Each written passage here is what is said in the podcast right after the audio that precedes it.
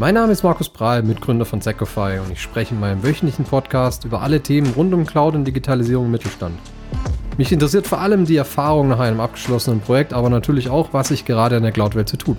Und damit würde ich sagen, starten wir.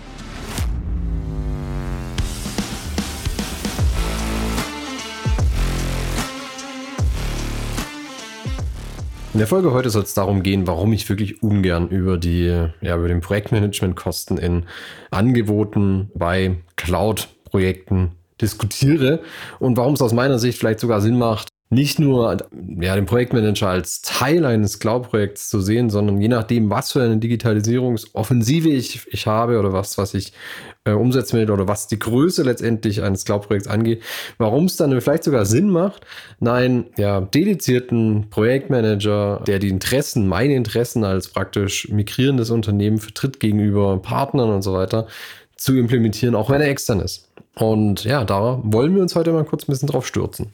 Aber warum macht es Sinn aus unserer Sache? Ähm, überhaupt über Projektmanagement. Auch wenn ich nur ein kleineres ähm, Projekt durchführe, sagen wir mal, keine Ahnung, meine ersten Schritte Richtung Microsoft 365 mache oder vielleicht den ersten Workload wie eine Webseite oder so Richtung, Richtung Cloud zu ziehen. Warum macht es da Sinn, darüber nachzudenken, zumindest einen Teil mir auch Projektmanagement einzukaufen. Und das lässt sich eigentlich damit beantworten, dass wir zumindest festgestellt haben, dass Cloud-Projekte in vielen äh, Unternehmen, mit denen wir zu tun haben, eine gewisse andere Art und Weise der Arbeitsweise mitbringen, aber auch der Projektsteuerung und auch der, des, des Projektablaufs. Und was es letztendlich auch an Besonderheiten zu ähm, beachten gilt. Und das kann man eben relativ leicht ähm, mitnehmen, wenn ich ein Projektmanager implementiere. Was wir eben gesehen haben, ist, dass wenn ich rein nur einen Consultant drauf habe, der seinen Aufgaben nachgeht, die sich gerne natürlich im Technischen verlieren, das ist ihre Aufgabe, aber auch sich eben ja Dinge umsetzen wollen, aber eben es nicht als ihre Aufgabe sehen, wirklich die Organisation zu drücken. Ne? Und was wir eben sehen ist, dass wir viele Unternehmen haben, Kunden haben, die äh, natürlich total überlastet sind. Ähm, ich habe keine IT-Abteilung bis jetzt gesehen, die sagt, ja klar, wir machen mal Freitag immer frei, weil wir nichts zu tun haben, sondern die grundsätzlich mit Themen überladen sind. Und dann gibt es eben diese eine Rolle, ob wir jetzt die Projektmanager nennen, ob wir die Unterstützer für, fürs Projekt oder fürs, für die Consultants nennen oder auch für die internen. Dem seine Aufgabe es ist, zum einen Themen zu priorisieren, zu prüfen, ob sie umgesetzt werden, zu schauen, dass die in einem bestimmten Rahmen bleiben. Das heißt, dass wir auch nicht hier das Over ins Overdoing kommen und gleichzeitig sich aber auch darum kümmern, ja, auch ein bisschen ja, den Drive aufrechtzuerhalten, damit das Projekt eben nicht überfahren wird von anderen Themen. Und die Annahme dabei ist oft, dass es eben, ja, der Consultant arbeitet sehr eng mit den internen Mitarbeitern zusammen. Die Annahme ist hier, ja, das, das können die schon selber regeln. Die, die sind ja selber erwachsen sozusagen und ähm, können das vorantreiben. Aber es, wir sehen es halt oft, dass eben dem, ähm, durch die Rolle des, des Cloud Consultants, dem die Rollenfunktion, die, die zugesprochene Kompetenz dafür fehlt, dass er mit einer gewissen, ja, mit einem gewissen Auftreten eben beim Kunden drin ähm, die Dinge vorantreiben kann. Und deswegen empfehlen wir eben, dass das ähm, durch eine Person gemacht wird, die nicht so eng mit den äh, internen Kollegen äh, zusammenarbeitet, die auch mal den Bad Guy Sachen kann, die mehr oder weniger den internen wie auch den externen drücken kann und ähm, hier ähm, forsch nachfragen kann, hey, wo stehst du, was ähm, sind deine nächsten Punkte, wo brauchst du Hilfe, hast du alles im Griff. Wir sehen aber auch, dass es nicht wirklich gut aufgehoben ist, diese Rolle bei dem äh, beispielsweise IT-Manager. Kommt auch immer wieder vor, ja, äh, ich als IT-Manager möchte ja hier die Themen umsetzen, ich übernehme den organisatorischen Part. Auch da haben wir oft einen Kampf zwischen ja, Prioritäten, zwischen der vorhandenen Arbeitszeit, ähm, die ich leisten kann letztendlich, und der Themenfülle. Und deswegen ist es auch beim IT-Manager je nachdem nicht wirklich gut aufgehoben, weil der auch in vielen Bereichen oft schwer zu fassen ist. Und gerade wenn es darum geht, ähm, in Regelmeetings dabei zu sein, dann ja overruled letztendlich der, der Vorgesetzte oder irgendein anderer wichtiger Termin gerne mal ähm, solche Regelmeetings. Heißt, wir hängen dann oft auch in der Luft und wissen nicht, okay, wie geht's weiter? Haben wir denn alles? Wie kriegen wir einen Zugriff auf bestimmte Personen beispielsweise? Oder ähm, wie kriegen wir bestimmte Freigaben? Dazu kommt oft, dass wir eben gerade bei Cloud-Projekten ein ja, anderes Know-how brauchen und auch einen anderen Ablauf haben. Ja, das heißt, wenn wir erstmal dem, auch noch dem Projektmanager letztendlich ähm, komplett erklären müssen, was ähm, der jetzt als in, innerhalb von einem Cloud-Migrationsprojekt an Eigenheiten mit sich kommt, um was wir uns alles kümmern müssen. Und da spreche ich nicht nur von, von Schulung von Mitarbeitern und so weiter, sondern wie bereite ich die Organisation darauf vor? Was muss ich mit Finance klären, weil vielleicht meine, mein Abrechnungsmodell ganz anders ist? Was hat es für Auswirkungen auf meine Budgetplanung vom nächsten Jahr? Diese ganzen Themen oder auch, okay, wie muss ich denn vielleicht sogar ähm, mein Team anders strukturieren und aufbauen? Und wenn ich jetzt hier eben frisch anfange, verschenke ich sehr viel Zeit und sehr viel Ressourcen. Und deswegen auch hier rentiert sich eben ein, zumindest aus unserer Sicht, ein Projektmanagement-Instanz, die diese Themen mit anspricht. Denn gerade die Komplexität und die notwendigen Ressourcen bei, bei größeren Themen, und das ähm, ist natürlich exponentiell bei umso größer das Unternehmen auch wird, die wird oft unterschätzt. Und das ist eben ein Thema, das dann eben ein Projektmanager mitbringen kann, der solche Projekte, ähm, solche Migrationen, Transformationen eben schon mal durchgeführt hat und da eben auch die Themen mitgenommen hat, weil, muss man auch sagen, die allermeisten Cloud-Projekte ähneln sich zumindest zu 80 Prozent. Ja, das heißt, wir haben ähnliche Abläufe, wir haben ähnliche Themen, die wir uns kümmern müssen, wir haben ähnliche ja, zeitliche Abläufe auch, die wir einhalten, weil sie sich so ergeben, einfach weil es vielleicht eine Organisation auch nicht anders verträgt. Das heißt, da kann man viel mitnehmen. Und wenn man das ähm, da Erfahrung mitbringt, eben in, diesen, in dieser Art von Projekten, dann gewinnt der Kunde da eher was, anstatt ja, drauf zu zahlen, sage ich mal. Jetzt haben wir, aber klar, jetzt habe ich viel über Projektmanagement gesprochen. Und ich möchte mal die Stufe weitergehen und sagen, warum ist vielleicht sogar relevant, ähm, einen Interimsmanager zuerst mal einzustellen. Das heißt, wenn ich jetzt diesen Sprung Richtung Cloud machen möchte, und zwar mit einem ganz plump gesagt Cloud-First-Ansatz, was wir auch sehr oft sehen, ja, dass wir sagen, okay, wir haben eine Digitalisierungsinitiative und aus dieser Digitalisierungsinitiative für das ganze Unternehmen fällt sehr oft eine Modernisierung der, der Infrastruktur raus, wo man dann sehr, sehr schnell bei einer Cloud-First-Strategie ist. Das bedeutet nicht, dass wir sagen, wir migrieren das komplette Unternehmen Richtung Cloud, aber wir überlegen uns, bei jeder Modernisierung können wir es in irgendeiner Art und Weise in der Cloud lösen, beispielsweise über Software as a Service oder über, äh, dass wir Infrastruktur Richtung Cloud schieben, anstatt es lokal zu machen. Das heißt, es ist nach wie vor möglich, Sachen on-prem zu machen. Das sehen wir auch bei den aller, allermeisten Unternehmen, dass wir hier eine Hybridlösung haben. Aber wir challengen erstmal in die Richtung Cloud, um dann zu schauen, okay, wenn wir es da gar nicht lösen können, dann gehen wir letztendlich on-prem. Und das hat verschiedene Gründe. Der Hauptgrund ist sicher, dass ich schauen will, wo sind meine Mitarbeiter am allerbesten eingesetzt. Und in den allermeisten Fällen sind dies eben nicht in Bereichen, die ja Commodity sind, die jeder gleich macht, weil ich meine Mitarbeiter ja am besten dafür nutzen möchte, wo sie den meisten Benefit, Mehrwert für die Wertschöpfung letztendlich bringen. Das heißt, ich will meine Mitarbeiter eigentlich eher auf dem Level haben, dass sie genau wissen, wie muss ich denn beispielsweise mit meiner Produktion umgehen und was hat es da für Besonderheiten. Und sich lieber damit beschäftigen lassen, wie mit, okay, ist denn heute Nacht das Backup wieder gelaufen? Oder muss ich denn jetzt mal wieder meinen ähm, File-Server-Cluster updaten und so weiter? Heißt, dieser Cloud-First-Ansatz bringt in allermeisten Fällen eben eine Fokussierung der Mitarbeiter auf Themen mit sich, die für das Unternehmen wirklich relevant sind und die nicht leicht, ich sag mal, rausgegeben werden können. Und genau hier kann dann eben ein IT-Leiter zum Beispiel, je nach Unternehmensgröße, entscheiden, ich platziere ein Interimsmanagement, um mir eine Cloud-Abteilung aufzubauen, um eben die Mitarbeiter hier zu bündeln in der Form von, ja, für diese neue Ansätze, die ich dann im Unternehmen habe.